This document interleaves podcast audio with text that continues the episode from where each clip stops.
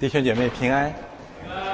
今天是新教改革、路德改革二五百零四周年。五百零四年以前，一个德国人首举教会改革的论纲，站在了世界之主和普天下教会的面前。五百多年过去了，路德教会有些路德人唯一的变化就是。谁在倡导教会改革，谁就是他们审判的对象。而实际上，真正秉持路德改革精神的是我们，而我们的倡导的教会改革，恰恰是从二零一七年，就是路德改革五百周年开始的。到如今，虽然遭遇了疯狂的阻挡。但是我们看到一个方面，我们的教会正在坚定的走向复兴；另一个方面，教会改革的意向在这个时代正在产生深刻而坚定的变化。何谓新教改革？何为教会改革呢？总而言之，真正的教会改革从始至终包括两大目标。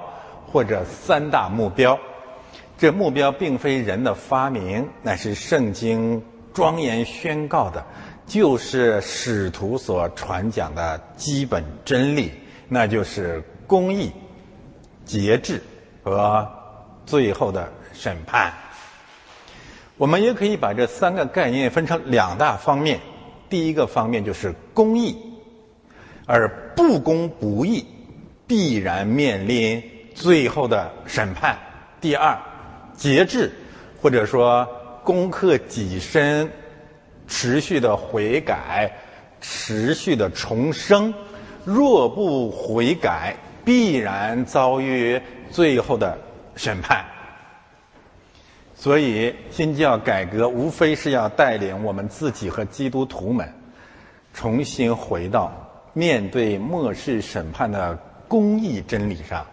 面对末世审判的悔改重生的真理之上，基督教可以忘却或者背叛真理，在相当长的时间之内可以去弯曲和回避公义和悔改的意向，但是神自己会继续在历史当中执行它。更新世界的旨意，这两个方面的工作，在任何时代不会因为受人的拦阻而停滞。那就是宣讲公义，宣讲节制，宣讲审判，宣讲悔改。这一周有两大新闻事件，再一次证实神仍然在工作。第一是战争的意向平行公义的真理，第二是瘟疫的扩散平行悔改的真理、节制的真理。为什么这么说呢？所谓审判或者公义，就意味着神的旨意与罪恶的世界和世界的王发生战争状态。我们都看到了。人类从来也没有像今天这样一步一步走向毁灭，走向第三次世界大战，走向最后的末日。无论是技术层面的空前的发展，人类拥有了自我毁灭的能力，还是因为人类的缺德到了前所未有的地步。十一月份，中共即将召开一场撒旦一会，我相信在那个地方将将正式宣告整个国家进入战时状态、战争状态，实行全面的军事动员，建立全备的战时体制。当然是针对台湾的，当然。所有这场危机几乎起源于这一个恶人，一个罪人，而这个人本身未必真正的想发动战争，他无非是想借借助于贿赂军权谋取皇权，恐吓朝野，定于一尊。但是，神有可能让这场战争动员变成真的，因各种原因，最终的目的是借助于战争实施公义。更进一步来讲，就是消灭埃及的长子，消灭一代所谓的共和国的长子。共和国的长子就是一九四九年、一九五零年、五零年初出生的这批知青红卫兵，现在贵国的掌权者。第二大新闻事件。就是瘟疫在中国进一步的扩散，全国陷入又一轮的恐慌状态。瑞丽传出的信息悲惨的令人扼腕，但是瑞丽模式正成为中国模式，瑞丽的故事正成为中国故事。但是这场瘟疫同样临到了基督教的头上，临到了所谓的基督教国家的头上。他真正的目的是催逼，在死用死亡催逼什么呢？催逼基督徒重生、节制和悔改。也许两年、三年的瘟疫给整个人类、给给我们的西方文明带来了诸多的不便，但是他每一天都催逼我们去反省过往的。五百年的生活模式，建立在新教改革基础上的西方近现代文明，是不是应该到了向死而生、进一步悔改和节制的时候了？普天下的海滩上充满了白种人、光着屁股晒太阳的这一幕一幕其乐融融的索多玛的画面，在一场大瘟疫的逼迫之下，狼奔使徒，一片哀鸿。目的是，摩西要被杀死，才能重生。结论：基督教改革两大目标，教会可以拦阻，但神的旨意不会拦阻。以战争行公义，以教会呼喊悔改，从未停息。今天我们再一次站在了改革教会的前沿。我们指着路德改革的历史，追问每一个路德人：是否每一个人都想过这样的问题？就是当初我们获得了路德人这个身份的时候，岂知不是为了今天的，为了今天的新教改革？新教改革两面旌旗，一左一右。正是新教改革对应的两大目标。先看右侧，你们的左侧，可以把镜头对准这面改革的旌旗。这面旌旗本身要改革，我们要用摩西的铁杖取代路德的玫瑰。我们要把基督教从一个被动的、避世的、消极的宗教信仰，变成一个主动的、积极的、进取的、进攻的、进攻世界的耶和华的军队，不再是拈花微笑的实质上的异教，而是摩西手中拿着神的杖，目标是。消灭或者宣告神要消灭埃及的长子。再看左边或者你们的右边第二幅旌旗，这幅旌旗宣告的真理，说穿了就是悔改，不是世人的悔改，是教会里面每一个基督徒一生持续的节制。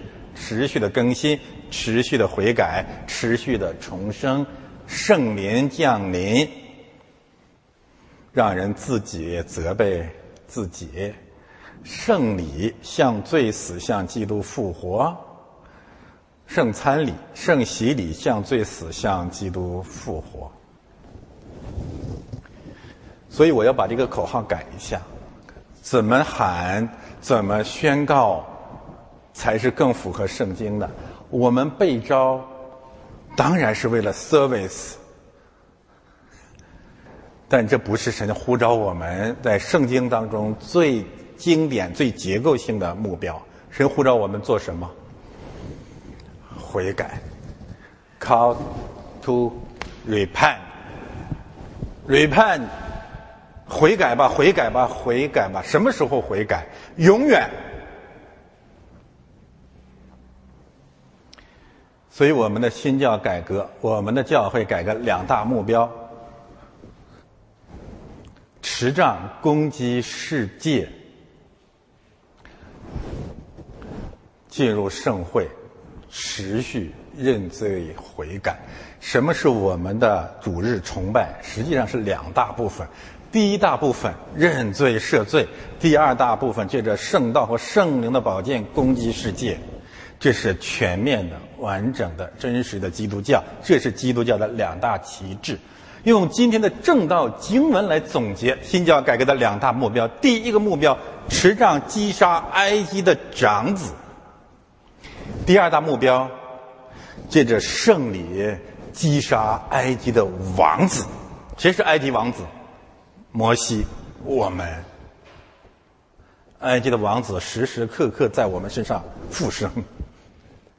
所以今天正道经文两个方面一个真理：击杀埃及的长子，击杀法老法老的长子，战争意象；击杀我们的肉身，我们的身上的埃及王子，这是重生的意象。战争。重生，击杀法老的长子，击杀埃及的王子，归结为一个真理，就是击杀长子。为这样的缘故，今天这段经文的两个所谓经典的难题，就会迎刃而解。第一，神。为什么任凭法老的心刚硬？答答案很简单，要杀他的长子。第二，神为什么要杀摩西？呃，答案很简单，因为人不死就不能生。欢迎来到出埃及记四章十八到三十一节。这段经文啊，非常清楚的分成四个部分啊，或者把它合并为两大部分，一到。二十三节击杀长子，二十四到三十一节击杀王子，击杀法老长子，击杀埃及王子。当然还可以进一步的分成这四个方面：十八节到二十节，人在米店，摩西告别米店；二十七节到三十一节，空间换位到了埃及。而且你会看到两个场景有一个共同的遭遇，那就是摩西在经历他的家人，换言之，神借助他的妻子、儿女和他的岳父，进一步的来带领摩西前往埃及。神借助于亚伦他的哥哥和他的族人以色列人以及以色列人的领袖。进一步的带领摩西站在法老的面前，一切都预备好了。那么中间两部分就是所谓的两大难题：二十一节到二十三节，神凭什么要任凭法老的心刚硬，叫法老的心刚硬？二十四到二十六节，好像更是难题：神为什么要杀摩西？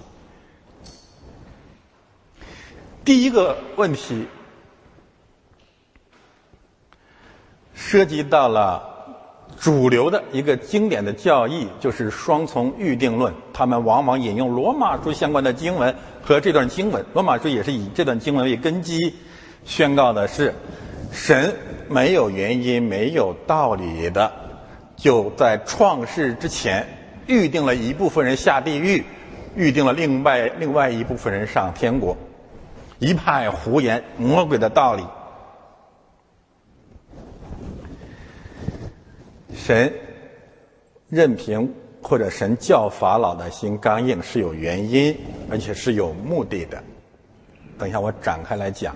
与此相关的一个问题，就是上次主日正道之后，竟然还有人攻打我们关于顺服掌权者的教导。我的回应写在讲章当中了，这里我们不再对猪狗说话。有兴趣的人可以去看讲章，我们不再讨论顺服掌权者的话题。但是我们今天会把。圣经的重点放在神教法老的心刚硬，原因何在？加尔文主义为什么是大谬不然，害人不浅？今天是清算他们流毒的又一个重要的日子。第二大难题是，没有原因啊！神要杀摩西，前面貌似说的都好好的，人家也去了，突然间要杀摩西，为什么？求神帮助我们看见其中何等深刻而简明的道理。我想强调一个事实，就是长期以来呢，对二十四到二十六节，主流教会编造了骇人听闻的迷雾，故意把这个问题弄复杂了，好像让人望而生畏。其实答案非常简单，就是能帮助我们，让我们今天一目了然，并能。同得造就。现在我们看第一段。于是摩西回到他岳父叶退罗那里去。我们记得，于是前面的承接就是神向摩西发怒，摩西拒绝，神发怒，而且给他安排了童工，他没有办法，没没有理由了，一切都堵死了啊！但是摩西还是有办法。他去他岳父叶退罗那里，这不是礼貌，或者说这不仅仅是礼貌，要跟他辞行。我为什么这样讲呢？你会看他说什么？他说：“求你容我回去见我在埃及的弟兄，看他们还在不在。”这个还在不在的原文是看他们还活着没有。这什么意思？这意思就是吓唬他岳父。哦，我就想起这个，有一些使徒拦阻主耶稣去耶路撒冷，怎么说？我们跟着他一起去死吧。你想，你跟你的父母、跟你的岳父母都一样啊，去说我要去埃及了，我看看他们还活着没有。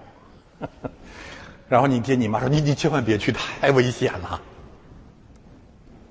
而且摩西在故意的弯曲神的意思，神没有让他去埃及看以色列人还在不在，神说你去埃及把他们带出来。呃，摩西这话呢，也可能一半是真，一半是谎言。一半真是什么意思呢？就是他自己可能打定了主意，好吧，你逼我去，那我去，但是我不是把他们带出来，我就看一眼我就走。这有可能啊，这有可能，但不管怎么样啊，摩西在走投无路的时候，想借助于家人的拦阻，让他不能成行，啊，这不是我小人之心啊，这是人性，不然你没有办法理解摩西这为什么要这么讲，公开撒谎，但是他万万没有想到，叶托罗叶托叶托罗啊，对摩西说。你可以平平安安的去吧，没戏了。叶退罗这句话，你可以用这种这种语气去讲，你平平安安的去吧，你这个比较真实一点。我求求你啊，你不用怕，你去吧。有的时候，神会借助于外邦的祭祀讲正确的话，这是可能的。神也用驴子去拦阻巴兰，对吗？这不这不难理解。那么结论就是，神定义让摩西去，他逃无可逃。大家还记得有跟摩西类似的一个先知的经历吗？那就是约拿不去，神没有兴起他岳父，他说那可约拿有没有岳父我不知道，兴起了一条大鱼，最后他还得去。摩西启程去埃及，呼喊以色列出呃出埃及，这个行程啊，他那种拖延症。有点类似谁呢？类似亚伯拉罕受差遣去哪儿？去应许之地。他也是故意的拖家带口。我们讲过这个道理，对吧？神说你离开本地本族本家，结果他离开本地走一半停下来了，路上住宿跟摩西一样的。为什么要杀摩西？等下我给你讲。他不是他不是累的在那儿休息啊，他比我用心。亚伯拉罕的中间住宿住在哪里？住在哈兰。拖了多少年啊？直到他爹死了，他拉，他离开本族本家，他带着他本家，带着他老爹走的。摩西一样，但是神取消了他的机会啊，家里的拦阻被取消了。我们在交叉结构当中可以看二十节，他又想了一招，带着妻子和两个儿子，你看特别有趣啊。带着妻子和两个儿子，然后他们骑上驴，啊，回埃及去。这每一个词都不是偶然的。第一，神没有呼召摩西带着妻子儿女回埃及打仗。神比我们还爱我们的妻子儿女，怎么可能？你就像整个的这场差遣和呼召当中啊，神甚至没有兴起米利安。按照我们的理解。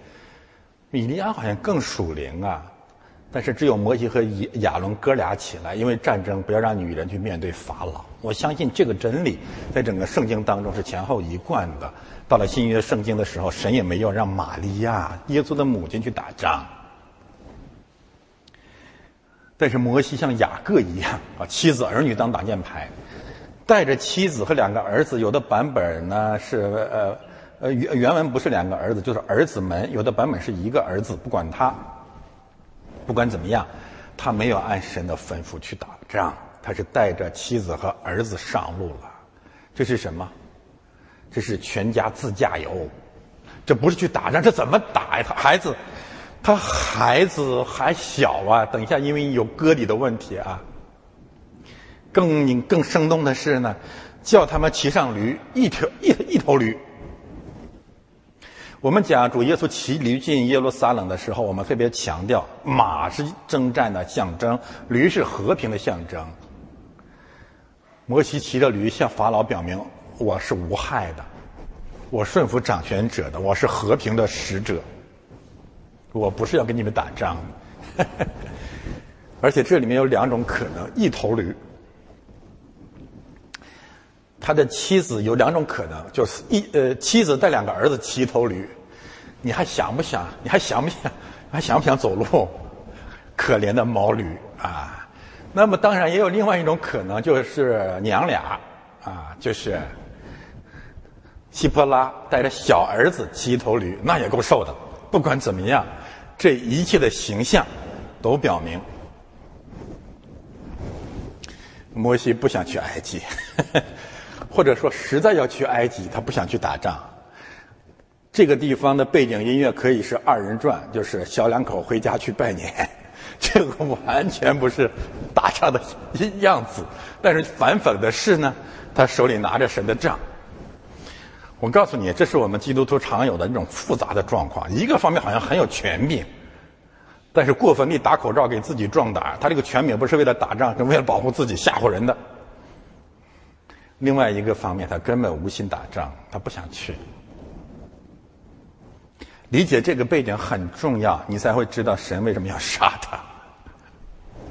没有，你想一想，神没神没有办法了。你回头看一看，多，呃，在整个的除埃及记里面三章到四章，你能够见到神为了差遣一个人去费了那么多的口舌吗？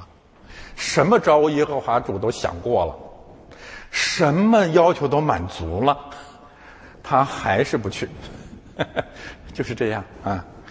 那么这，嗯，除埃及记八章一到七节谈到了他两个儿子的背景，也就是经过这场征战之后，很有可能摩西进一步顺服，打发他的妻子和两个孩子又回到他岳父那里去了。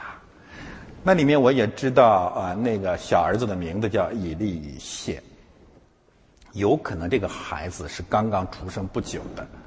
但是不止八天，我基本上可以相信他不止八天啊！神没有那么残酷，就刚生了孩子八天就骑着驴就去去埃及啊！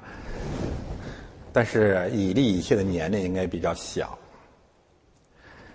嗯，另外一个儿子大儿子格顺，这个时候我甚至都怀疑他已经三三四十岁的样子了，因为啊，摩西逃到米甸，按照人的常理，新婚之后过了两三年应该有孩子了。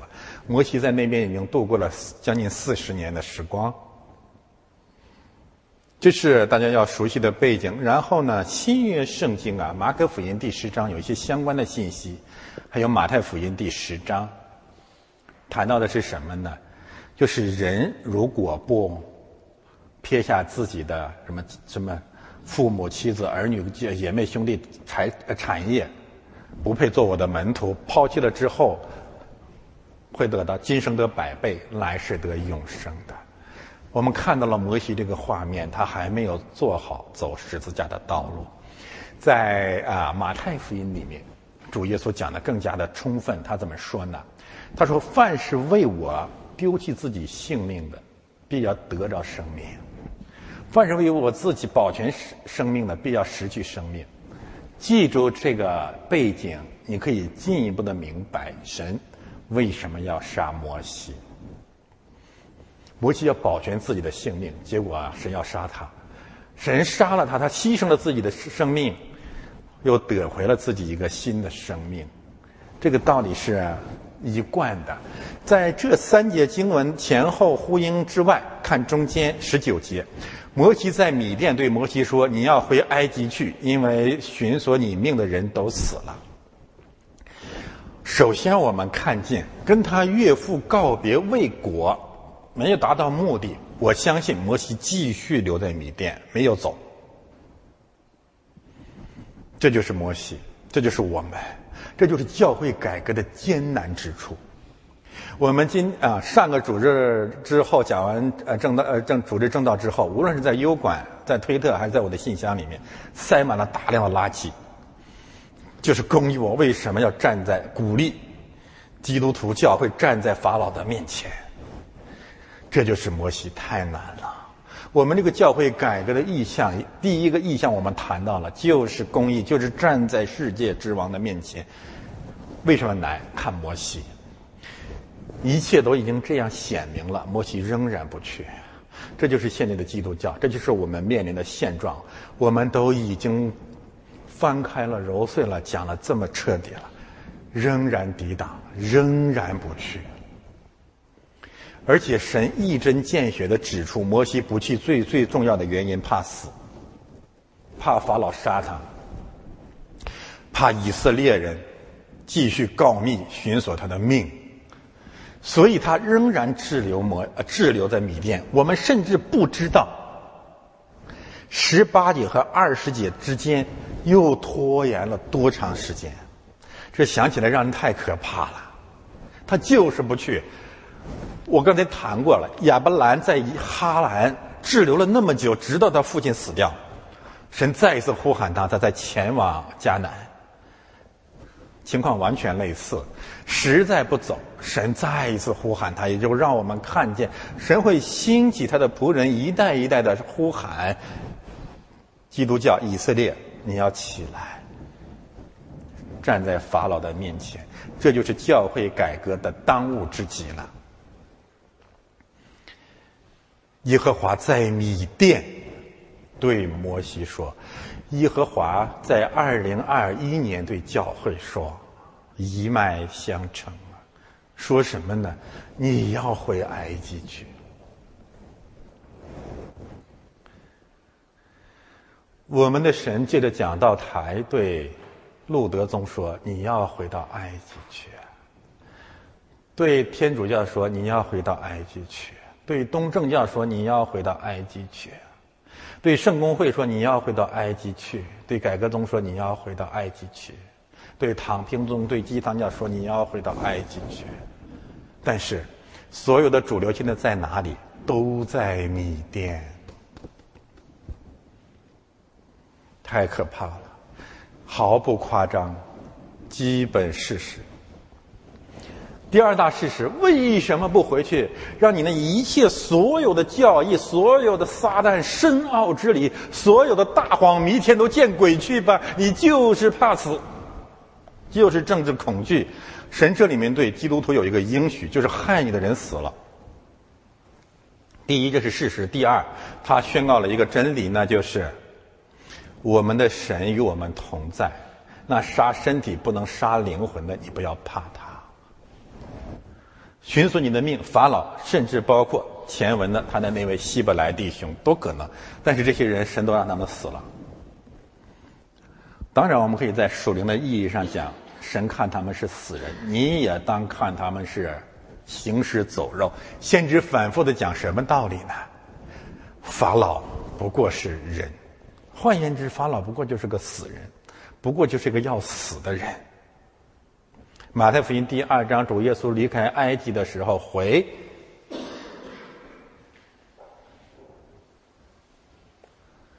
回到哪里？回到摩西，回到主耶稣的故乡拿撒勒。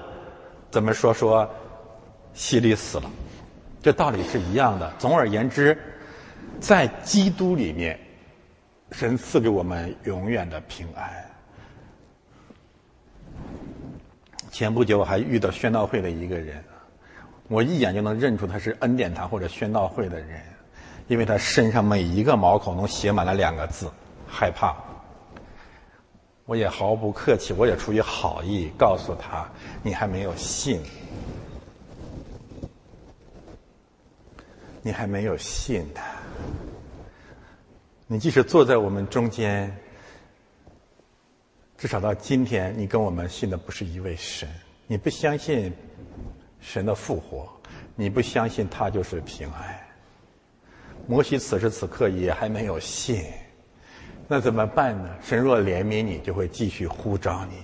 岂不知，你今天遇到我们，也是神在米甸对你说话呢。米甸的另外一个名字叫蒙特利尔。没有办法了，现在摩西要启程。翻到下一页，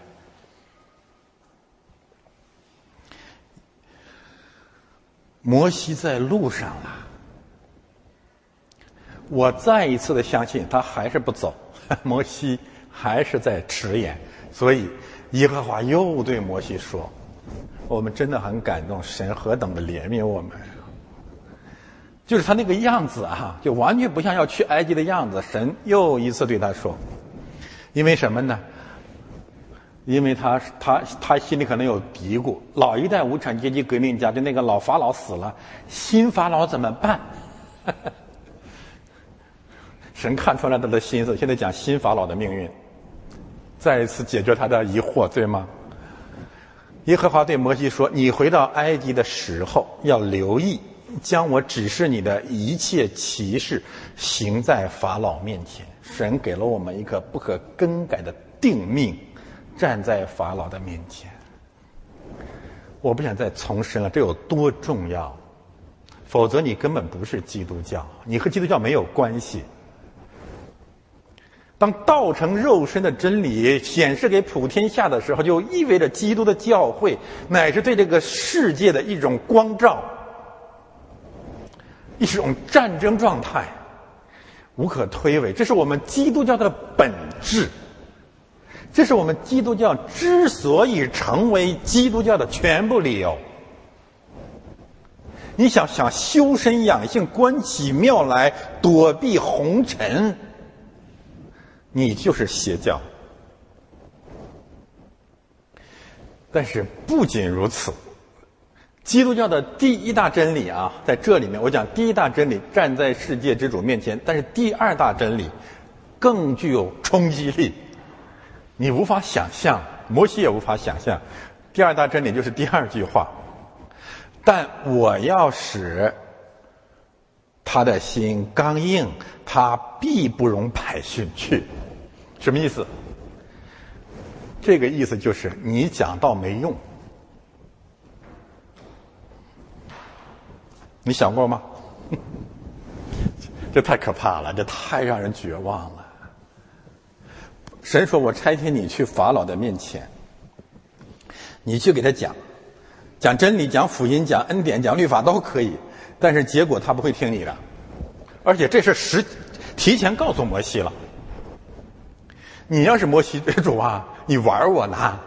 哦，我去了跟他讲，冒着生命危险，传到四十年，打个比方，但是你早就计划好了，他不会听你的。诸位，什么是基督教？如果神差遣我们去讲，都有用，一讲人家就听。我告诉你，你不是基督教。会有听的，以色列人听，但是埃及人不会听。但是他不会听，你完全想象不到神的命令是，那你也要讲。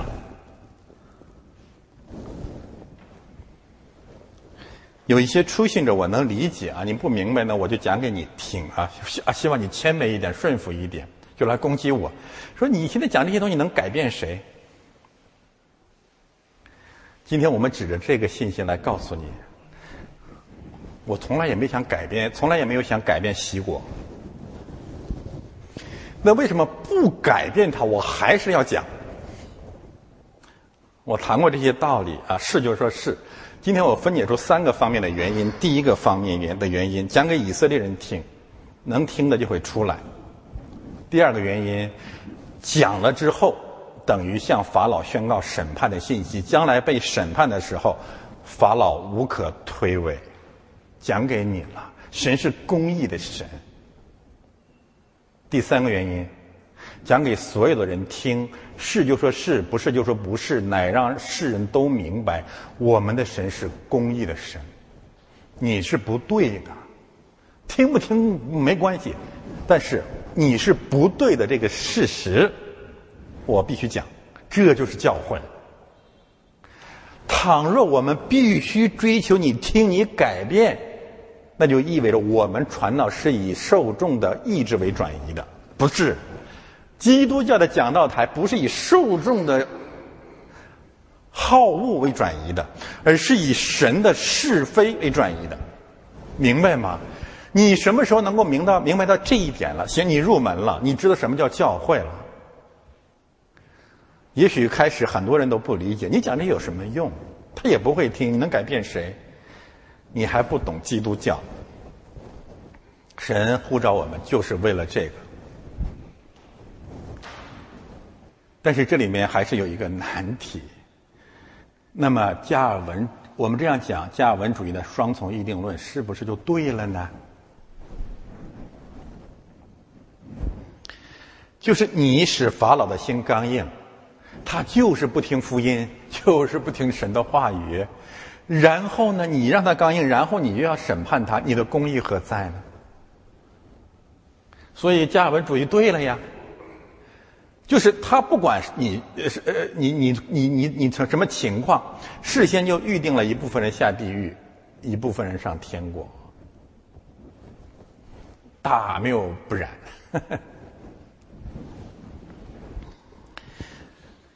教义的恐怖之处就在于断章取义，他不看上下文，也不看整全的真理。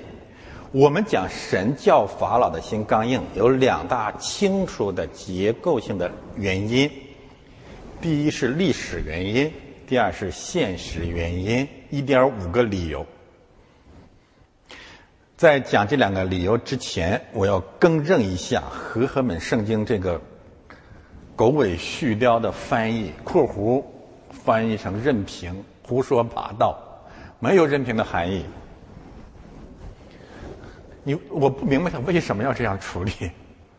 这个可能是反对加尔文主义的阿米念主义也好啊，或者是卫斯理主义也好啊，就是法老的心先刚硬了，所以神就任凭他。为什么呢？表明神在法老的刚硬上没有责任。他错了，你这纯粹是瞎耽误功夫，觉得你比神善良，你给神做参谋呢？不是的，我要告诉大家，坚定的结论就是，神就是要法老的心刚硬，就是要弄死他，就这么简单了。没有任凭，没有任凭，绝对没有任凭，叉叉彻底的把它花掉，没有这个概念，完全没有。我再一次说，就是神偏偏要法老的心刚硬，为了弄死他，为了消灭埃及的长子，就这么简单。还是那个问题，那是否意味着双重预定论、加尔文主义是对的？我讲两大理由，不是的。神是有理由，现在偏偏要法老的心刚硬，或者偏偏要弄死他，或者偏偏要杀他的长子。第一大理由，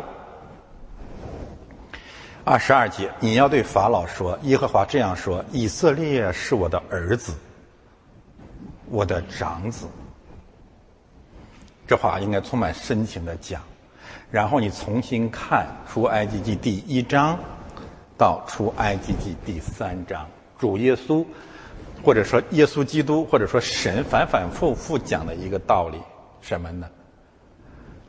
法老在残害我的百姓，在残害我的儿子。多长时间了？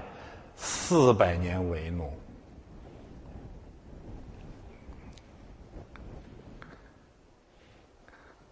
屠杀了多少以色列的男婴？我们不知道。全面成功没有？我们不知道，但是有一件事实我们是知道，那就是埃及人压榨、压迫、羞辱、逼迫以色列人为奴，逼迫神的儿子为奴的这个事实是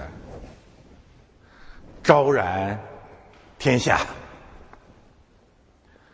你在欺负我的孩子，整整四百年，我什么话都没说。你还是不悔改？这里面有一个概念，我再重说一下：以色列是我的儿子，是我的长子。这一个概念完全戳穿了主流的另外一个谎言，就是《创世纪》第六章，神的儿子们和人的女儿们。你有什么理由把它指向天使？这里的已经结晶言之凿凿，真是无奈呀！现在还有人在这儿胡说八道，包括大卫包森。公然讲，《创世纪》第六章，神的儿子们就是天使，然后天使跟女人结结婚，想哪儿去了你啊？神的儿子们就这么简单，这就叫已经结晶，黑白分明，无可推诿，无可辩驳嘛？好吧，回到这个话题上来，第一个理由。神之所以现在就是要法老的心刚硬，就是要消灭他的长子，那就是因为四百年他恶贯满盈。加文主义者，你凭什么说神没有任何的历史的前提，就是要预定一些人下地狱？不，乃是因为这些人犯下了下地狱的滔天罪恶。这不简单吗？相关的经文很清楚，《约翰福音》八章四十四节，神说。魔鬼起初就是杀人的，起初就是说谎的。他说谎和犯罪，他犯罪出于他自己。你们不是神预定的。我们退一万步来讲，如如果加尔文主义是对的，那神就应该承担责任，这很简单，对吗？如果他是对的。法老埃及人四百年的犯罪也变成神预定的，那么以前那位法老就是啊雅各祝福过的法老，你又何如何解释呢？所以结论非常简单：神现在要让法老的心刚硬，理由极其充分，充分到什么地步？充分到不能再充分的地步了。正如。大洪水为什么要淹没整个一代人类？乃是因为他们恶贯满盈，地上满了强暴。到诺亚传到一百二十年结束的时候，再没有时间悔改了。原因也是一样的。你读我们读启示录，最后神也让那些世界的众王心刚硬，对吗？所以第一个原因，历史上的原因非常非常的清楚，是你作死。那你就死吧，就这样。第二个现实的原因，我对你说过，容我的儿子去，好侍奉我，你还是不肯容他去，前后呼应啊！看呐，我要杀你的长子，神已经讲得好清楚了。为什么要让法老的心刚硬啊？因为你不让我的百姓去，所以我得弄死你，就这么简单了。历史的原因，你恶贯满盈，现实的原因你仍然不让我的百姓去。但是这里面有一个分晓，我刚才为什么讲一点五个真呃呃原因呢？因为这里面有一半的原因，什么意思呢？后文我们会谈到啊，使刚硬叫他刚硬这个动词在出埃及记里面出现了二十次。有十次是法老自己的心刚硬，有十次是神让他刚硬，所以即使在这个事实当中，法老仍然有一半的罪责。这在生活当中也是很明显的，神为了刑罚你，给你机会，但是你仍然自己犯罪，神就让你刚硬，连悔改的机会都没有了。所以结论非常简单，无论是历史的原因还是现实的原因。双重预定论是撒旦的谎言。人犯罪是因为自己罪恶赢得的刑罚，法老尤其如此。我们就把这个道理讲到这个地方，希望再一次唤醒更多沉迷在改革宗教义当中的糊涂虫，回归正道，好吧？我们看第二一个难题。这这是一个很有趣的难题，打着引号的难题。我把它重新翻译了一下，就是把摩西摩西这个这个字在原文当中是没有的。二十四到二十六节根本就没有摩西这个名字，所以难在这个地方啊！如果一定要说难，那就是他。所以搞不清楚这个他是谁，他。在路上住宿的地方，耶和华遇见他，想要杀他，你这没有指代，搞不清楚啊。希波拉这是有的，就拿一块火石割下他儿子，这个是清楚的，是他儿子。但是这个和合本那个时候一九一九年不分男女，原文是女字旁的他啊，这很重要啊，不是摩西的儿子，是希波拉的儿子。割下他儿子的羊皮，丢在他脚前，说：“你真是我的血狼了。”到这个地方呢，我要强调，有些有一些人读圣经不清晰啊，就说希伯拉割了摩西的羊皮，没有这个道理的。这明确说是他儿子的羊皮，这也希伯拉如果是割掉摩西的羊皮，也不符合男女之道。那都多大了？虽然是夫妻。你读圣经读什么呢？你，好吧，不生气了啊。这个他儿子应该是蛮蛮小的，我刚才谈过，这应该是他的小儿子以利以谢。这样耶和华才放了他。希伯拉说：“你因割礼就是我的血狼，血狼了。”呃，交叉结构，想要杀他就放了他，死复活，像罪死，像基督复活，很清楚对吗？我们今天选择的。书信经文和福音经文都很切合这里的信息。神的儿子，儿子叫你自由，你就自由了。儿子的血也洗净我们一切的罪。然后马太福，这我刚才讲的是约翰福音第八章，罗马书第三章。关于重生、关于因恩得救、关于因信得救的这些道理呢，也都可以放在这个语境之中。罗马书三章十九到二十八节，可以再去读一遍。我不去讲呢今天的那个经文了。现在呢，我们看这个结构，前面是要死，后面是要活。原因有一个儿子流了血。记住这个结构，对我们真正的明白这三节经文，它新约里面的真理呢是非常重要的。好的，我们现在一点一点的把它讲清楚啊，因为很多人都在关注这段经文啊，也有一些我认为是假师傅在网上胡说一通，小题大做啊。我们今天需要正本清源，就是帮助我们吧。他为什么是他而不是摩西呢？大家想过没有？我们以前讽刺过那些什么高等批判，威尔豪森的那个什么什么不同的版本，呃，那纯粹是胡说八道。我讲过，他们不懂神学。这里不是说二十四到二十六章是另外一个版本，然后前面的叙事是另外一个版本，最后把它拼凑在一起的，不是的。这样的行为是有原因的。我们再翻到二十三节，你才会知道他是谁。我对你说过，容我的儿子去，好侍奉我，你还是不肯容他去。看呐，我要杀你的长子。翻下来。你感慨圣经逻辑上的美妙没有啊？这个他是谁啊？这个他是法老的长子。谁是法老的长子啊？如果不悔改，摩西的骨子里面是法老的长子。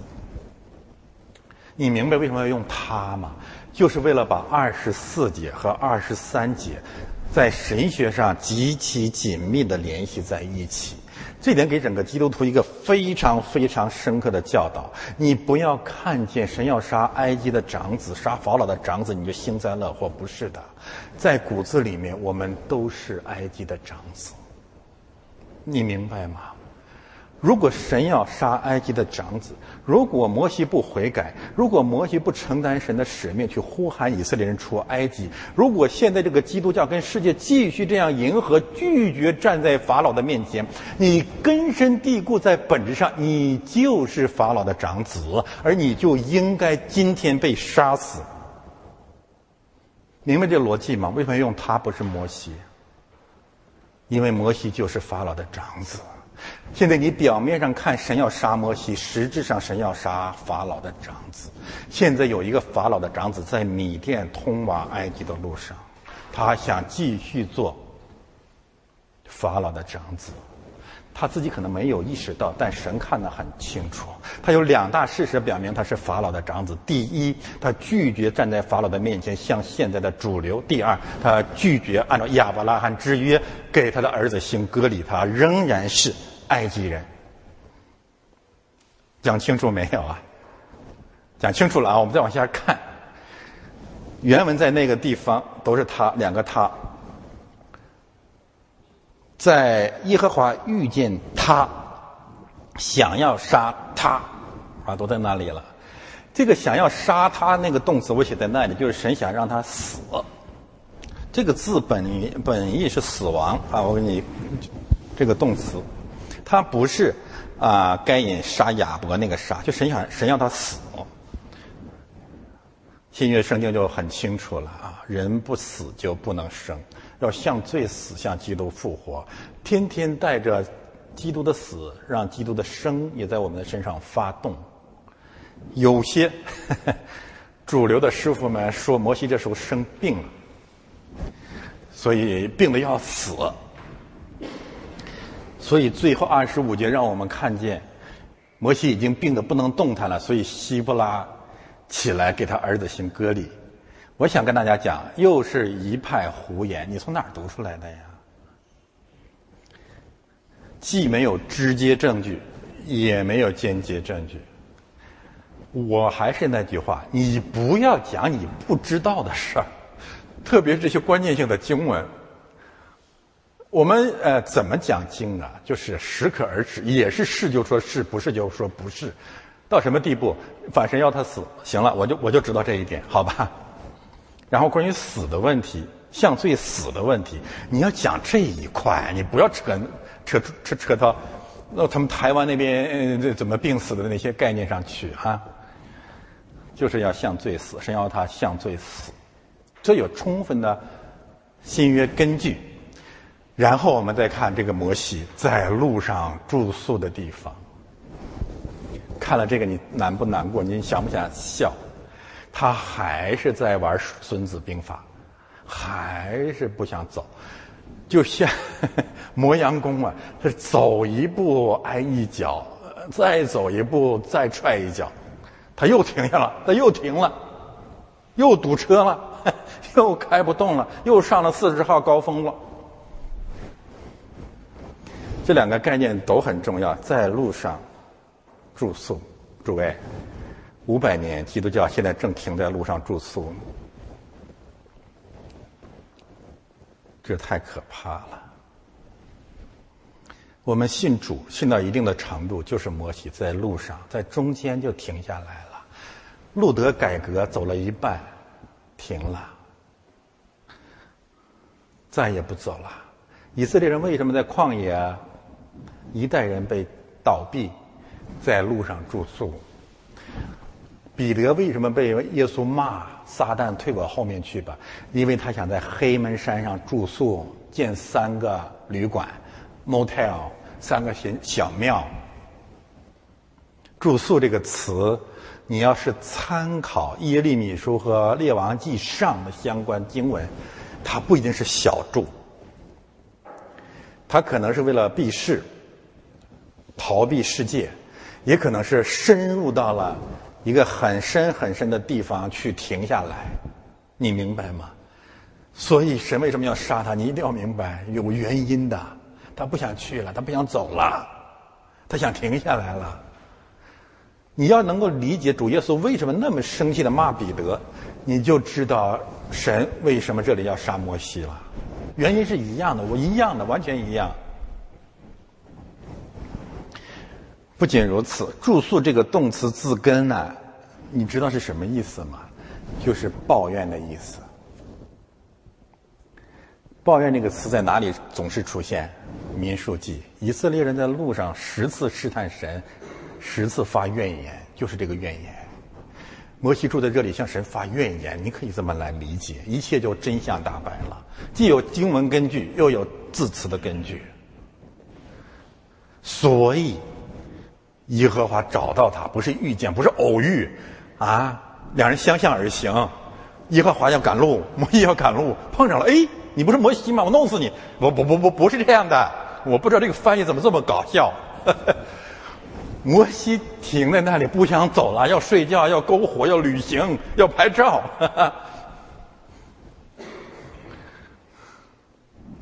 要妻子儿女其乐融融，要讲婚姻家庭神学。你把老婆孩子都带出来了吗？神找到他，神找到他是什么意思？你用诗人的话来讲，就是主啊，我到哪里逃去躲避你的面？他已经躲到路上的一个极隐秘的地方了。神仍然找到他。神说：“你死吧。”耶和华要想要杀了，就神神神说：“你要死，你死吧。”我们看摩西怎么办呢？摩西什么话都没有，在二十四节到二十五节，我们不得不问：为什么是希伯拉出面摩西呢？我们没有直接的证据说明摩西在干什么，但我有间接的证据告诉你摩西在干什么。摩西不是病了，应该不是病了，不能呃丧失了行动能力，发着高烧啊，六十度。再加点水就可以烫呃做蛋炒饭了。我认为摩西在求死。我的圣经根据是，两位先知都有相同的经历。第一位是谁啊？以利亚。以利亚狼狈逃窜于亚哈和耶喜别的面前，狂奔到同同一个地方啊，基本上在同一个地方，然后在那里干什么？求死，说神啊，你杀了我吧，我胜不过我的列祖，你弄死我算了。摩西现在心里的想法应该是一样的。你根据上下文，你再根据以利亚的遭遇，摩西在想，在在说什么？你与其让我到法老面前送死，还不如你弄死我，我还成了个烈士，不就这就这意思喽？所以摩西说你杀我，那你杀了，你这个像不像我们？这这这是我们嘛？第二一个例子是谁呀？约拿，对不对？约拿，神说你去你以为，约拿说不去，我跑。神就用大鱼吞了他，对吧？最后呢，有个变化，神暂时救了尼尼微，尼尼微人好像听了，但是你要读那红书，尼尼微尼尼微人后来不听了啊，后来又又不听了。那里面讲约拿干什么？约拿就求死，求死什么意思啊？约拿说：“你弄死我吧，你弄死我吧，你弄死我吧。”我认为摩西是这样子的。那我也认为神感动了他的帮手，这时候就就需要妻子的帮手，他起来行动。没有办法，那就一家四口，一家三口嘛。所以希伯拉出手了，希伯拉出手就让我们看见神还是有办法来救摩西。圣灵感，我可以这样说，是圣灵感动了希伯拉，同时也让这一家人借着这场死亡危机都得到了重生，然后才有资格和能力吧，不是说资格有能力，新的生命站在法老的面前。希伯拉就拿一块火石，割下他儿子的羊皮，丢在他的脚前，说：“你真是我的血狼了。”这里的羊皮和脚前可以呼应上文的怀里。都可以指向生殖器官、生殖系统、人身体的中心最隐秘肉身的那一部分，都可以。但是这里面有一个概念呢，重复了两次。你真是我的雪狼了，然后你应跟呃歌里就是雪狼了。阿卡德语脉动一下，我就抄袭人家的啊。阿卡德语这个雪狼这个词指的是保护者。今天的罗马书第三章讲的是挽回祭，你做了我们的挽回祭，狼新郎，这肯定不是指他儿子，应该是指摩西。但是我们知道，在新约圣经当中，新郎指着基督说的，另外一个指着基督的概念是儿子，他的儿子翻译成创世纪三章十五节就是女人的。后裔，他的儿子，因他的儿子，因女人的后裔，因神的儿子的缘故，因神的儿子什么什么缘故？最后一个概念，他流血的缘故。这事儿算了。再次建议大家回去读罗马书第三章那段经文，他的血成了我们的挽回祭，所以耶和华才放了他。它成了我们的挽回祭。这场割礼所指向的基督流血事件、基督事件、十字架事件，做了我们的挽回祭。神在基督的份上，看在基督的份上，饶恕了摩西，同时让摩西真正的经历了向罪死、向基督复活的重生。那么还没有到这里讲的更加的清晰。那就是为什么这里特别提到一个词叫割礼呢？我现在讲神要杀摩西总体上的结论，两大理由，翻到下一页。第一大理由为割礼之约。我可以这样讲，我没有嘲笑谁的意思啊，就是你要是不是特别笨啊、特别懒的原因，这个经文这三节经文不难，都能够讲到亚伯拉罕的割礼，因为不割礼就会就处就处死。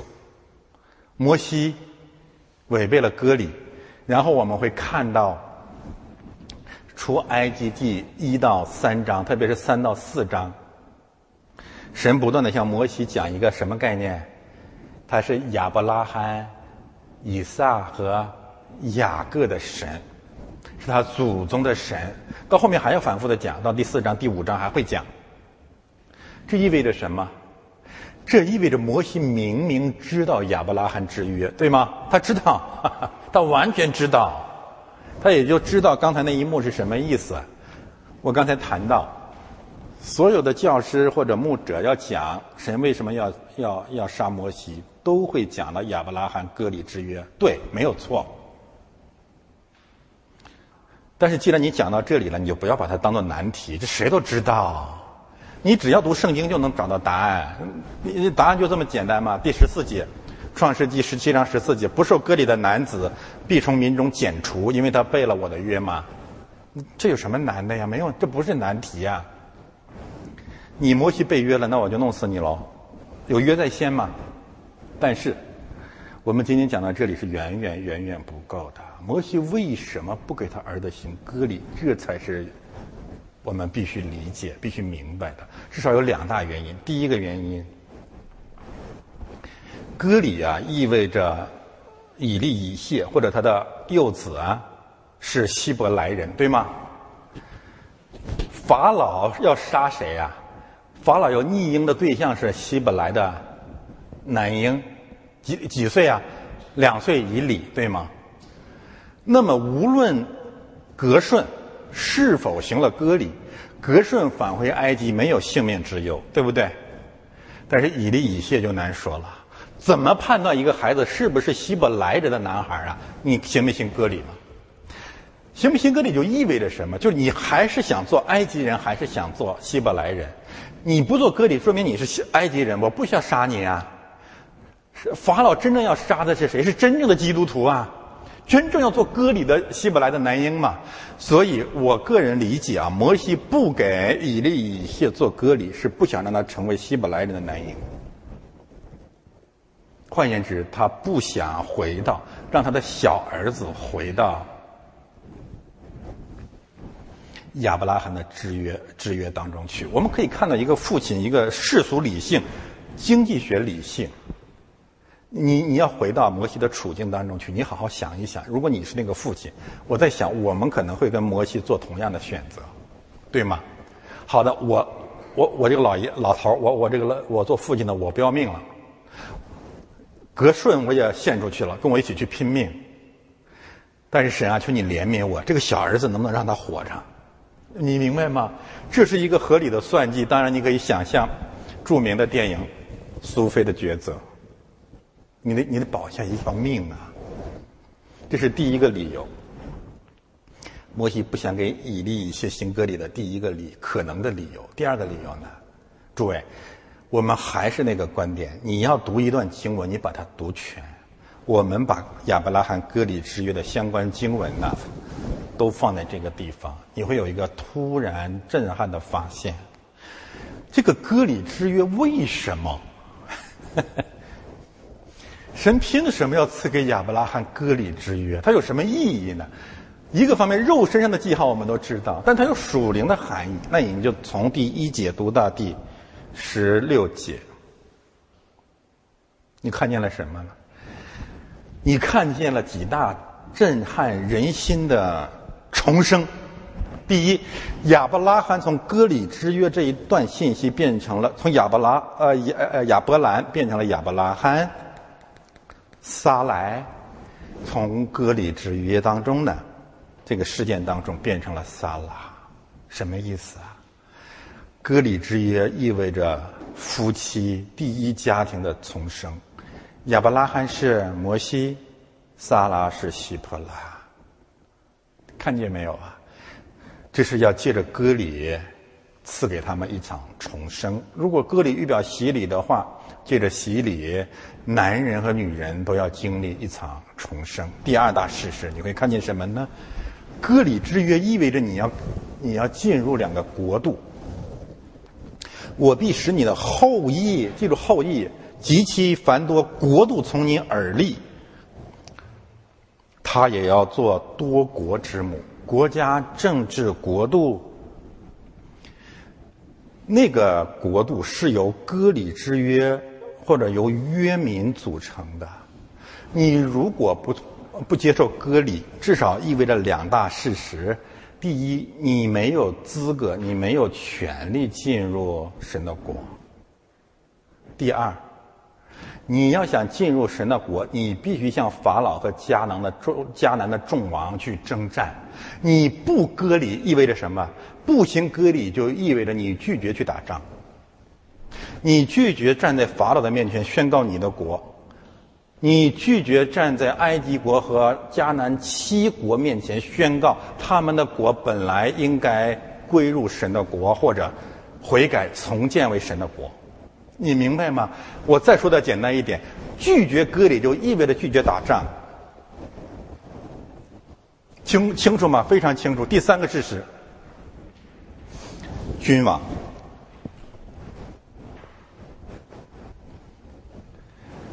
行割礼就意味着，亚伯拉罕的后裔当中有一位君王，而且他是万王之王，就意味着你相信世界所有的君王，即使这些君王的权柄是神所赐的，他也必须匍匐在万王之王之下，而你必须向他宣告：我们的王高于你。换言之，为了万王之王的缘故呢，你必须。不顺服世界的王，就是彼得宣告的：听从神，不听从人是应当的。那么割礼之约的整个的语境看过去，结论就很清晰：神为什么要杀摩西？因为他违背了割礼之约，而违背了割礼之约真正的原因是，在亚伯拉罕在摩西的后裔当中，弃绝了神的果，拒绝了神的王，最后弃绝了基督。这是我们给出的第一个答案：神为什么要杀摩西？因为。摩西在肉身上和属灵上都违背了割礼之约，但是仅仅讲这一个割礼之约，不足以真正的解决我们的难题。为什么？如果仅仅因为摩西违背了割礼之约，神要杀他，其实原因很简单，神早就杀他了，对不对啊？这这个逻辑很简单吗？为什么一定要等他在半路上住宿的时候要杀他呢？过了八天你还不行隔离，那就弄死你喽！所以，真正的原因、主要的原因、更重要的原因在第二个方面。翻到下一页。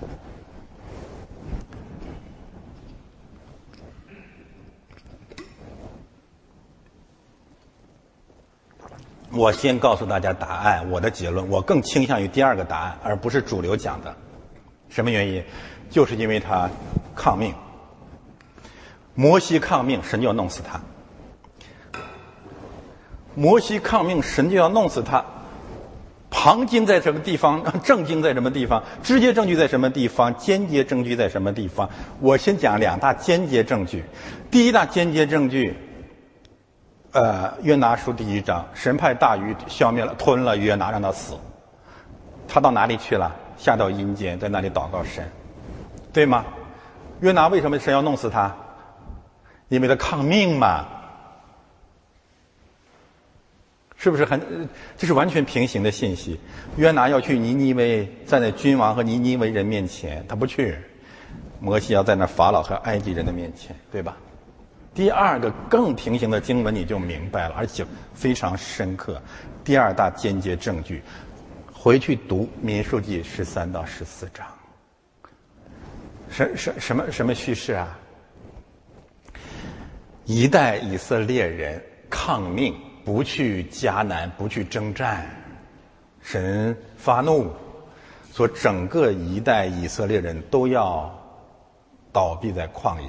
用今天的话来讲是什么意思？神要杀以色列所有的人，除了两两个人以外。那么我们就会很清楚的看见什么呢？就是神杀了整个一代以色列人。当然，呃呃，例外我不再讲了啊。我这样说顺顺顺口一些。神要杀一代以色列人，因为抗命；与神要杀摩西，因为抗命，完全周延，对不对啊？但是不仅如此啊，我们在这里还有一个非常震撼的发现。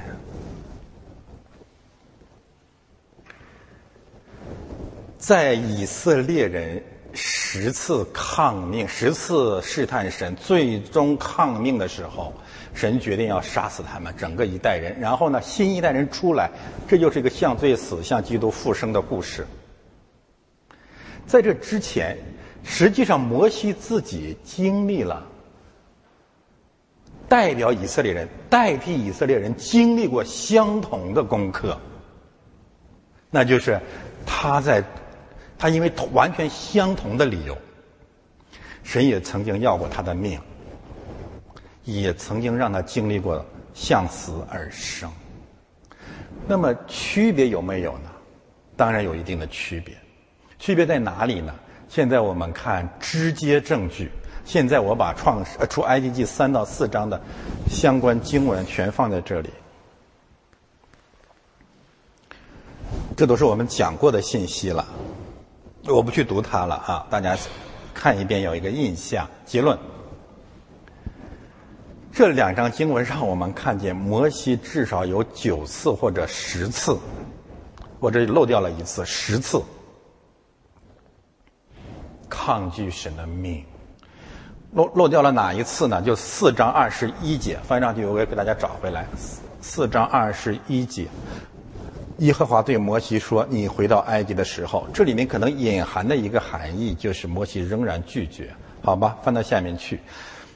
但是这十节、这九节经文啊，都是非常非常清楚的，摩西就是九次，甚至十次抗命，直接的、间接的。”激烈的、委婉的结论就很清晰了。直接经文也让我们看得很清楚：摩西因为抗命，所以神要杀他。新教改革今天遭遇的所有的抵挡，都是摩西的这种抵挡。新约圣经吩咐的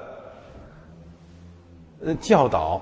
都是针对主流或者摩西当下在路上住宿并且坚持抗命到底的这种现状的。我说摩西跟以色列人稍有区别，如果这是九次的话，那么民数记十章呃十三章到十四节，耶和华神说：“你们在旷野里十次试探我。”摩西没有现在真的被消灭，可能是少一次，你可以这么讲吧。不管怎么样，两者很类似。无论如何，一个教会的领袖，你会先经历会众所经历的处死、呃入生。我们展开一点应用的，就是如果这个理由是最重要的理由，就是摩西或者主流抗命，导致神要杀他，那么正是当下我们倡导教会改革的题中之意。话语很尖锐，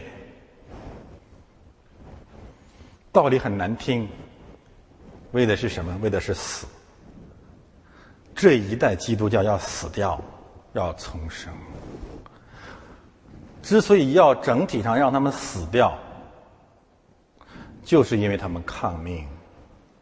抗什么命？不去法老，然后呃，不去站在法老的面前，然后呢？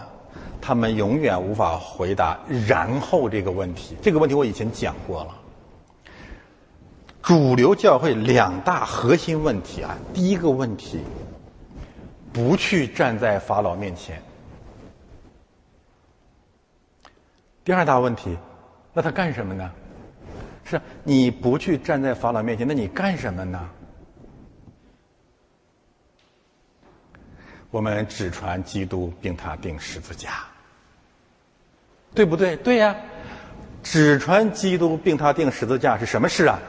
翻到上面去，再翻回来，再往上翻，就是这件事儿。主流教会全部的，我说的福音派啊，灵恩派那不不算基督教。福音派全部的真理，他们无无论什么福音大会啊，还是那个美国那个呃改革宗那个老那个牧师啊。都挂着标牌啊！我只知道基督被他定十字架的意思，就是说，我们基督教的历史，基督徒个人生命的历史传讲的侍奉的中心就是十字架。我说这是百分之五十的事实，就是基督流血为我们死。翻回来，为什么要倡导教会改革？那就是我们要问：然后呢？摩西，你经历了十字架，你经历了基督的救赎。然后呢？然后说神说，所以你要去。我这样讲下来，大家一定要恍然大悟啊！这个教会为什么百无聊赖，没有事情干？回到教会都是一脸哭丧，然后在十字架面前痛哭流涕啊！主啊，你又救了我！三百六十五天全是这样，神都烦透了。谁说你起来去呀？是的，我儿子为你死了，你你重生了，你得救了，你都是恩典，都是唯独信心，全都是我的好处，都是我的。哦，嗯，我我谢谢你。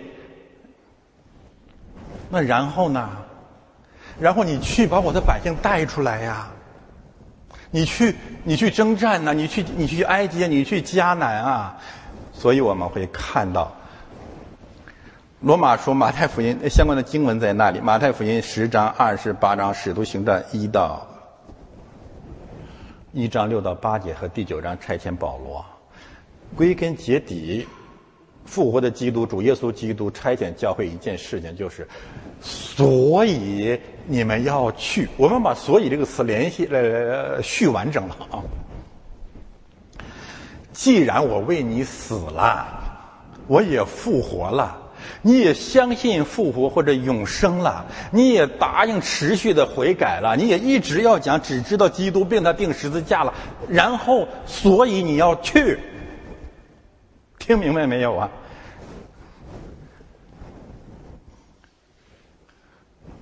这个婴孩啊，吃奶啊，吃到二零二一年该断奶了，你要起来去。摩西经历完了这一切，摩西说：“我不走了，我要在路上的这个住宿的地方盖一座教堂，上面写上我只知道基督并他钉十字架。”这个就叫路边教会，这个叫猪狗升天堂。嗯，这个鸡犬升天堂。你去那个蒙特利尔那个叫什么？呃，有一个有一个公园欧卡。你到那个山上啊，大约走几步就一个小庙啊。你你你去那里跟去泰山没什么区别啊，全都是什么呃神仙庙宇啊，都在深山老林里面去。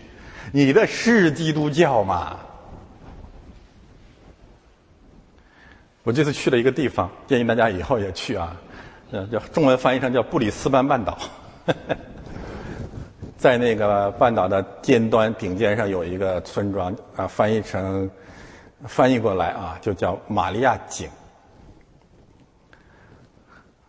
他用了一个应该是拉丁文吧，应该是叫 t a b l a t a b l a m a 叫什么？我我还想不起来了。t a b b e r r y 对，是玛利亚井。我就在想，这个基督教啊，从天主教就开始这种堕落。玛利亚井就相当于观音的圣水，你明白吗？就就这个意思。我当时还哑然一笑，哎呀，我来对地方了，主啊，治好我的眼睛。后来我就我就哑然失笑。摩西啊，不能停在路边的殿当中，路边殿当中呢，一直讲我只知道割礼，我只知道儿子的血，我只知道基督并他钉十字架，他必须往前走啊，那只是我们的一站。神凭什么给我们重生，让我们起来征战呢？不然哪来的殉道呢？你天天只知道基督并他钉十字架，你就说人心有多滑头，多多狡诈。都是你，都是你，好处都是你，都是你的恩典，都是你为我死，我感谢你。每次我带着祷告来到你面前，跟你求，什么事儿都不干，就专门要好处，这就是基督教了。摩西不是这样，经历了基督并他钉十字架之后，翻到最后一段经文，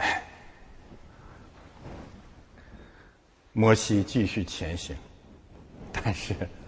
我觉得圣经这里的安排非常奇妙。那么这场杀戮事件之后，摩西是不是很情愿呢？No，神真是太爱摩西了，真是太爱摩西了，太爱我们了。神两边做工，这个时候神到那边到埃及去找亚伦。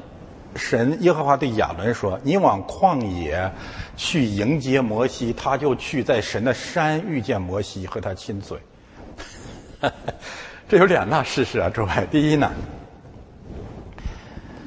神知道摩西这个德行啦，没有办法，他就是不想前行，还在旷野那里面走，呃，就一边走一边玩也好，一边走一边骂也好，不知道啊，反正还在旷野那里面兜圈子呢。”神有办法，神让他哥哥去找他。你没，而且他哥哥到哪里去找他？走到什么地步呢？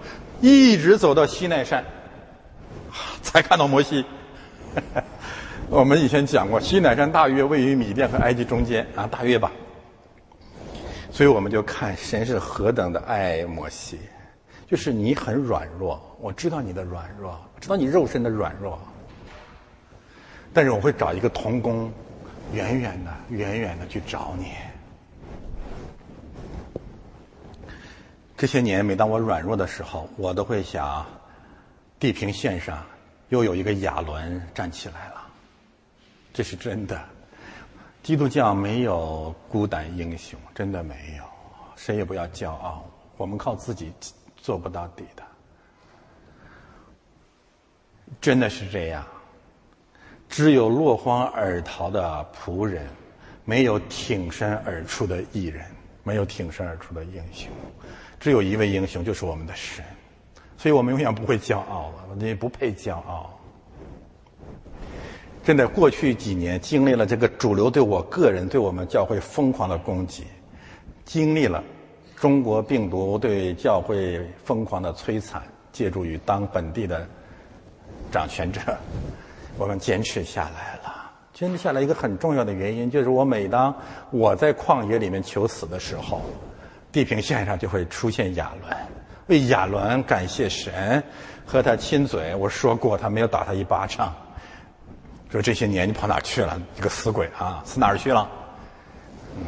扔下老爹老妈也不管，弄了一屁股债啊，政治债啊，你成了国家的仇，国家的敌人。亚伦爱摩西，这份爱来自于圣灵的感动，来自于耶和华对亚伦说：“二十八节。”摩西来精神了，我认为从二十八节开始，摩西起来工作了，他开始履行神的仆人的责任，先教导亚伦。摩西讲耶和华打发他所说的言语，托付他所行的神迹，都告诉了亚伦。不管亚伦有多爱，但是在真理他哪有听摩西的？基督教啊，这种秩序。哦，我上周就接到一个教痞给我的信，还在那攻击，说教会哪有什么等级秩序啊？他们教会就没有，那他在撒谎，他就是他们教会的头。尼德生也在撒谎，什么都兄弟会，不是你总是有传讲传道的人吗？那总是摩西告诉亚伦啊，不是亚伦告诉摩西吗？你这不很简单吗？为什么摩明摩西凭什么告诉亚伦？因为摩西在神那里领受的多呀。就就很简单啊，所以摩西教导亚伦，我们可以把最后这段经文分成三场聚会：二十七到二十八节，摩西和亚伦的团契；亚伦爱摩西，摩西教导亚伦。第二场聚会，摩西亚伦召集以色列的众长老，所有的长老，众就是所有的所有的长老，以色列的领袖全到齐了。亚伦领受了真理教导的亚伦。讲耶和华对摩西所说的一切话，述说了一遍。圣经就是圣经，圣经跟其他文本最大的区别是啰嗦。为什么要啰嗦？因为它是真的，不是不仅仅神是唠唠叨叨的神，而是告诉我们，摩西怎么跟亚伦讲的，亚伦就怎么跟以色列的长老讲，这就是 CSMP。这是第二场聚会，就是摩西、亚伦和以色列众长老的聚会。第三场，摩西、亚伦和以色列百姓的聚会，百姓就信了。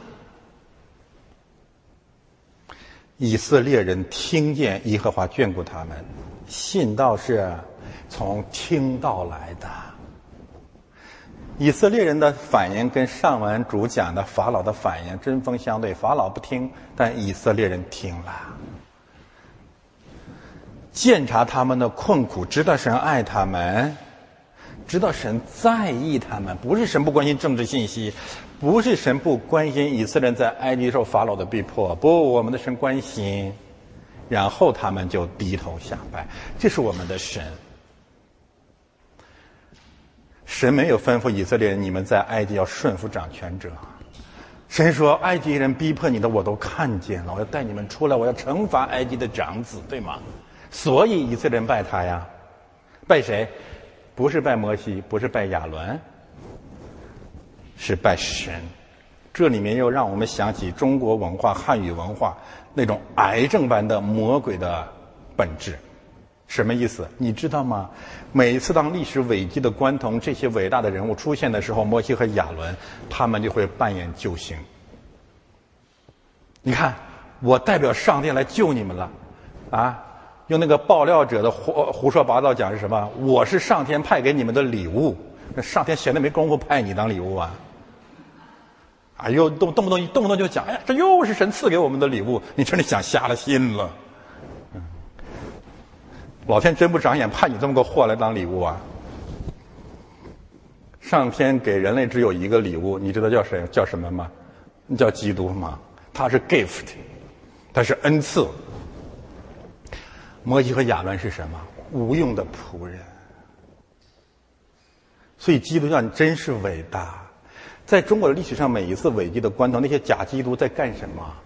也许他们兴起他们的时候是有神的计划，但是，一旦到了百姓的面前，他们就人模狗样、目猴耳观，就以为自己是东方红、太阳升，中国出来了一个大救星，你也配？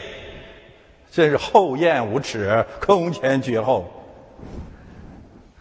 摩西和亚伦真是神的仆人，也让我们所有的弟兄姊妹和基督的教会的儿女们，永永远远的记得，我们不过是人。上天给人类一个礼物就行了，once for all 的解决了人类所有的灵性饥渴和生命的救赎。让我们永远记得保罗在《使徒行传》十四章十五节讲的话，怎么说呢？你们不要拜我，我也是人。你们要拜那创造天地万物的神。我传福音给你们，是为了让你们去敬拜天地万物的主。最后，我们讲一点应用，翻到下一页。今天的经文分成两大部分。第一大部分讲神要杀埃及的长子。第二大部分讲。神要杀埃及的王子，但是这两部分有一个因有一个逻辑关系，什么关系啊？如果说神要借着战争消灭共和国的长子，那么教会怎么办呢？教会如何要经历即将到来的战争呢？教会要改革，教会要重生。这场以公益为目标的灭绝埃及长子或共和国长子的战争，正在全地展开，而且很有可能是围绕着台海展开。上周两个新闻引起了我的注意，一个就是中国一个方面在塔吉克斯坦建立了第二个军事基地，我猜测。现在讲的不是绝对真理，你姑且听之啊。我猜测，它可能是高音速导弹的发射基地。当战争爆发的时候，从那里控制整个整个世界，威胁全球。另外一个方面，正在暗中策划偷袭东沙群岛和南沙群岛。东沙岛有可能是第三次世界大战的爆发点。当然。这也可能是美国人给西国人挖的一个坑。在某种意义上，我们可以这样说：共军攻陷东沙岛之时，就是西国灭亡之日。但不管如何，东沙群岛和瓦罕走廊，就是塔吉克斯坦的军事基地，可以相应的。去参考启示录的两段经文。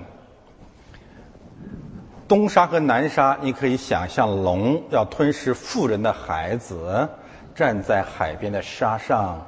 我现在讲应用，不是周延的解经。瓦罕走廊，日出之地所来的众王预备道路，这可能瓦罕走廊是我认为在地图上，我认为最有可能的东方众王通往西方的道路。但是，无论这场战争如何、何时、随时的爆发，教会必须立刻的做好准备。这个准备从哪里开始呢？就是要从教会改革开始，就是要改革摩西三番五次抗命的这种主流的现状开始。而要意识到这个问题，要回到创世纪十九章，那就是这场战争要毁灭整个索多玛。因此，摩西或者基督教为什么要改革？为什么要向死而生？为什么必须去索托玛或者埃及呢？你看啊，那二人和摩西亚伦形成平行，对索多玛的罗德说：“无论是女婿还是儿女和这城中一切属你的人，你都要将他们从这地方带出去。我们要毁灭这地方，因为城内罪恶的声音在耶和华面前甚大。耶和华差我来，要毁灭这地方。”记着第三次世界大战，神要毁灭这地方了。神要兴起教会，立即的起来，去喊人出来，喊你所爱的人出来。而这场起来和呼喊，被称为基督教的改革。今天是路德改革五百零四年。是教会改革第四年，我们呼喊的改革从二零一七年到了二零二一年，整整第四个年头了。我们一起来为这样的印象做见证。是的，一个方面，我们的教会在坚定的复兴；另外一个方面，基督教世界因我们的宣讲正在发生深刻的改变。但是这不是我们所能成就的，我们面临的一个紧急状态，那就是战争在即，大战在即，基督教必须立即改革。我们要为这样的改革意向一起来祷告。天父，感谢赞美你，求你再一次的震动天地，那就是让摩西的重生。能成为你众教会的祝福，奉我主耶稣基督的圣名。